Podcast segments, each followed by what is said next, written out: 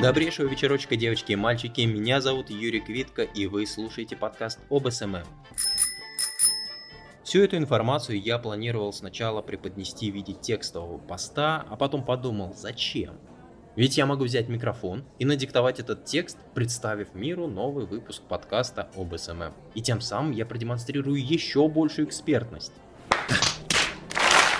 Перейдем к экспертным постам. Какими они должны быть? Вот часто меня спрашивают, что лучше. Там, публиковать э, статьи, э, которые хорошо индексируются, или размещать видео где-нибудь на цене, чтобы оно хорошо разлетелось.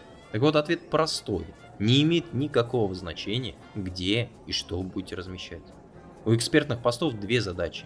Первая – это ответить на вопрос пользователей интернета, и вторая – продемонстрировать, что вы в теме, что вы действительно эксперт. Э, сейчас просто продемонстрирую, как это работает. Э, например, я опубликовал пост о том, как настраивать таргетированную рекламу или как создавать геолокацию в одной из э, запрещенных социальных сетей. Подробную инструкцию рассказал, что необходимо делать, и на следующий день мне звонит человек и говорит, Юрий, я знаю, что вы эксперт, мне ваш телефон дал такой-то вот человек, я видел, что вы разбираетесь в этой теме, пожалуйста, расскажите, что мне делать, и озвучивает ту самую проблему, которую я подробно разобрал. Говорит, я вам деньги заплачу. Но сначала за то, что вы мне расскажете, как решить проблему, а потом уже за то, что вы ее решите, если я не смогу сам это сделать. Поэтому, когда вы демонстрируете свою экспертность, не перестарайтесь. Бывают даже такие случаи, когда чем примитивнее текст, чем примитивнее подача информации, тем э, больше будет эффективность у публикации.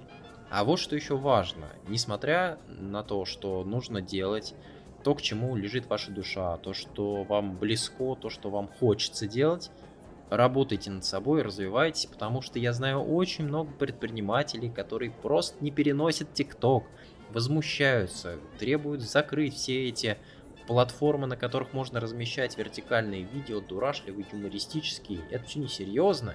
Смотрите, если вы действительно эксперт, вы сможете это сделать. Главное, не перепутайте примитивность подачи с дегенеративностью подачи, да? Это совершенно разные вещи. То есть публиковать мемасики в сообществе – это не лучший вариант для серьезного сообщества с хорошей деловой репутацией.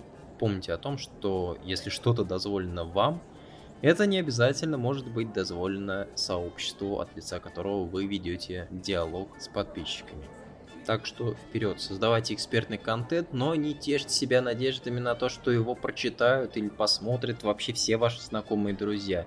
Да, может быть кто-то посмотрит, краем глаза пробежит по вашему видео или тексту и скажет «Вау, какой молодец», но не будет вникать в суть того, что вы делаете и в чем вы эксперты.